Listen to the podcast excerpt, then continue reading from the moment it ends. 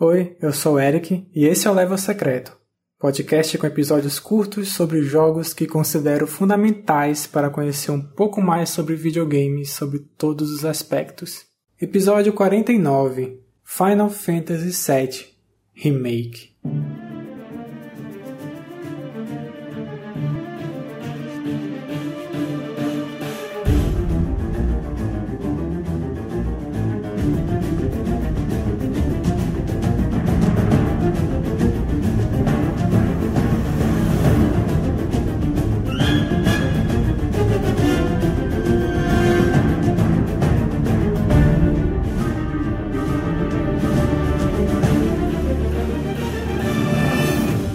Final Fantasy VII Remake foi lançado em abril de 2020 para o PlayStation 4. Aqui temos uma nova versão do jogo de 97. E tal como o original teve uma história prévia cheia de curiosidades, aqui também temos isso, pois dá para dizer que esse foi o remake mais desejado, sonhado, que gerou hype não só pela importância do Final Fantasy VII no PlayStation 1, mas uma série de acontecimentos que alimentavam os fãs de esperança para uma experiência atualizada da aventura de Cloud e seus amigos. Como falei no episódio anterior, Final Fantasy VII fez muito sucesso tanto de público quanto financeiramente para Square. Isso propiciou que novas obras, até para outras mídias, fossem lançadas que expandissem esse mundo. Então, no meio da década de 2000, as pessoas estavam abastecidas de Final Fantasy VII, mas teve um momento chave que é onde começou a história desse remake. Na conferência da E3 da Sony de 2005, é mostrado a abertura do jogo, a Aerith, a vista aérea de Midgar, o Cloud no trem, só que com um visual melhorado. Era uma tech demo para demonstrar o poderio gráfico do PlayStation 3. Obviamente, quem era fã foi ao delírio e as especulações começaram. Mas pouco tempo depois, a Square disse que não tinha planos de um remake para o PlayStation 3. A partir disso, o sonho, uma ânsia melhor dizendo, de um Final Fantasy VII atualizado já havia uma materialidade, passando a ser de longe o remake mais desejado de todos. Criou-se aí uma lenda. Foi só na conferência da Sony da E3 de 2015, 10 anos depois da tech demo do PlayStation 3, que Final Fantasy VII Remake foi finalmente anunciado, com lançamento exclusivo e temporário para o PlayStation 4. Isso numa das conferências mais incríveis da E3, que além dessa revelação, teve a volta do The Last Guardian, que também tinha virado uma lenda, o anúncio de Shenmue 3, uma série naquele momento dada como morta. Então foi o momento que sonhos se tornaram realidades. As reações diversas na internet estão aí para provar. Mas em relação ao Final Fantasy VII, nada estava pronto. Era só um vídeo apresentando um conceito. O jogo contaria com figuras conhecidas no projeto, por exemplo, o diretor original de 97, Yoshinori Kitase. Ele trabalharia como produtor e o Tetsuya Nomura seria o diretor, que no original havia trabalhado como designer de personagem. E foi meio pego no susto que iria trabalhar nesse cargo no remake de Final Fantasy VII. No decorrer de 2015, vieram algumas notícias que trouxeram desconfiança por parte dos fãs. Primeiro era de que o jogo seria dividido em capítulos e que o combate seria mais ativo e não por turno. Inclusive até uma demonstração em um trailer provisório. O projeto ficou mais palatável durante a apresentação da Square na E3 de 2019, onde elementos do jogo ficaram mais claros, o sistema de batalha, inclusive houve uma revelação dos personagens além do Cloud. O remake de Final Fantasy VII se passa no trecho de Midgar, que corresponde a 10 horas do jogo original, estendendo agora para de 30 a 40 horas de campanha. Detalhes da cidade são aprofundados. Você conhece novas áreas, tem a questão da causa da avalanche e as intenções da Shinra com um contexto político mais bem elaborado. Há um aprofundamento dos personagens, em especial para o trio da avalanche, o Briggs, o Ed e sobretudo a Jessie, que tem um passado bastante explorado até. Os próprios personagens principais, Cloud, Barret, Tifa e Aerith, que aparecem nesse momento do jogo original, também têm mais desenvolvimento. Quando no episódio anterior eu havia falado sobre o protagonista, daquela antipatia toda que desperta no jogador por um bom tempo do Final Fantasy VII original, aqui é sanada de certa forma. O Cloud já tem muitos de seus dilemas bem comunicados com quem está jogando. Esse trabalho de deixar mais complexo esse trecho de Midgar tem duas consequências bem perceptíveis no remake. A primeira é ter mais detalhe do mundo e dos personagens, os acontecimentos serem construídos de um jeito mais orgânico. No entanto, tem aquela coisa de alguns trechos se estenderem demais e a impressão de só aumentar artificialmente a experiência. Final Fantasy VII Remake tem uma estrutura que em alguns lugares da parte inferior de Midgar nós temos um hub, um centro que se conecta a outras áreas. Nesses ambientes tem NPCs, alguns te passam missões, outros vendem itens e são os momentos menos lineares do jogo. A progressão me lembra muito o Final Fantasy XIII e o 13-2, dividido em capítulos, com segmentos mais abertos e outros mais corredores.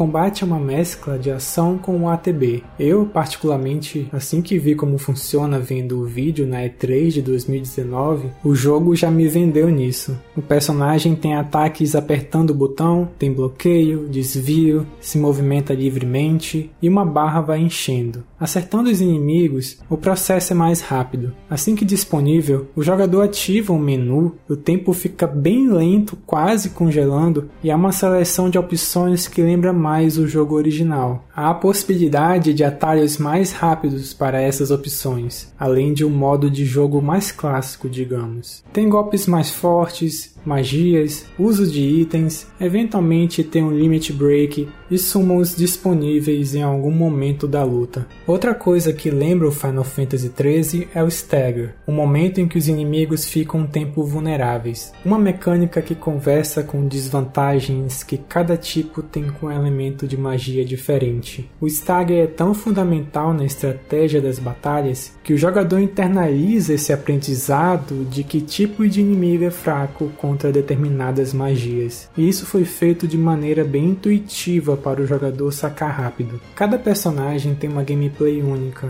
Isso fica claro logo no começo, quando o Cloud não consegue atacar inimigos no alto e alterna para o Barret utilizar sua metralhadora para atingi-los. As armas são diferentes entre si, pois têm habilidades passivas únicas que vão sendo desbloqueadas por skill points, além de algumas terem mudanças na mecânica dos golpes. Tinha falado no episódio do jogo original que o legado entregado pelo Final Fantasy VII tem muito a ver com o visual, como os polígonos proporcionaram uma nova forma de construir as ações, sobretudo nos JRPGs que era tudo muito estático em animação. O remake é um deleite para os olhos. Observar as animações dos golpes é muito legal, sobretudo os combos da Tifa, parecendo um trabalho minucioso numa personagem de jogo de luta. Esse carinho com as animações dá um charme que deixa o combate muito gostoso de se jogar e sustenta algumas das partes que podem ser desinteressantes. Eu me senti realizado em ver um sistema que combina o melhor dos dois mundos, uma ação fluida com um RPG estratégico. Apesar do jogo só se passar em Midgar, esse sistema desenvolve bastante os personagens, que se alinha bem com a exigência crescente dos desafios apresentados, e ao mesmo tempo dá a entender que ainda tenho que evoluir nas sequências. Pelo menos foi o que me pareceu. Pro decorrer dos próximos episódios ainda ter coisa para se desenvolver nesse sistema, seja nos tipos de habilidades quanto em mecânicas, as gameplays de outros personagens e contextos criativos que podem ser elaborados em futuras batalhas. Final Fantasy VII Remake, quando foi anunciado, tinha uma desconfiança, o que era natural, né? Era muito fácil de errar, muito difícil é reproduzir o impacto, que é praticamente impossível hoje em dia. O contexto é diferente, o que a Square representa atualmente é outro peso, mas eles conseguiram renovar a experiência de jogo e de progressão, revitalizando tudo o que tinha de bom nessa história, nos conceitos visuais, na trilha sonora, os personagens e um sentimento muito próprio que emana do jogo original. Lembro de eu já ter me arrepiado logo na cena de introdução introdução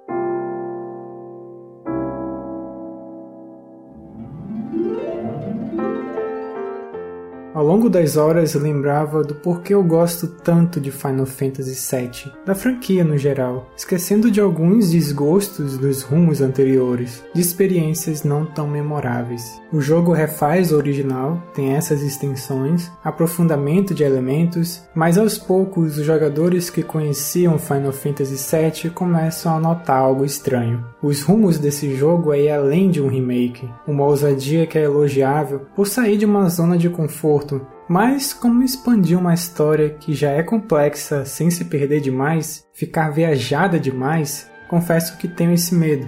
Me senti preenchido quando terminei o jogo, mas essa visão de ser o primeiro capítulo de uma história que eu sei o quanto dura, do quanto se estende, dá aquele sentimento de incompletude. Porém, eu reforço que o sentimento predominante que ficou ao terminar o Final Fantasy VII Remake foi de satisfação, de ver seus elementos funcionando bem e que a Square, apesar de ressalvas que eu tenho a práticas de negócio, ela não desaprendeu a trabalhar com o que tem de melhor. É bom lembrar de tudo que Final Fantasy representa nos videogames, de tudo que fez, faz e a esperança do que ainda pode fazer de bom.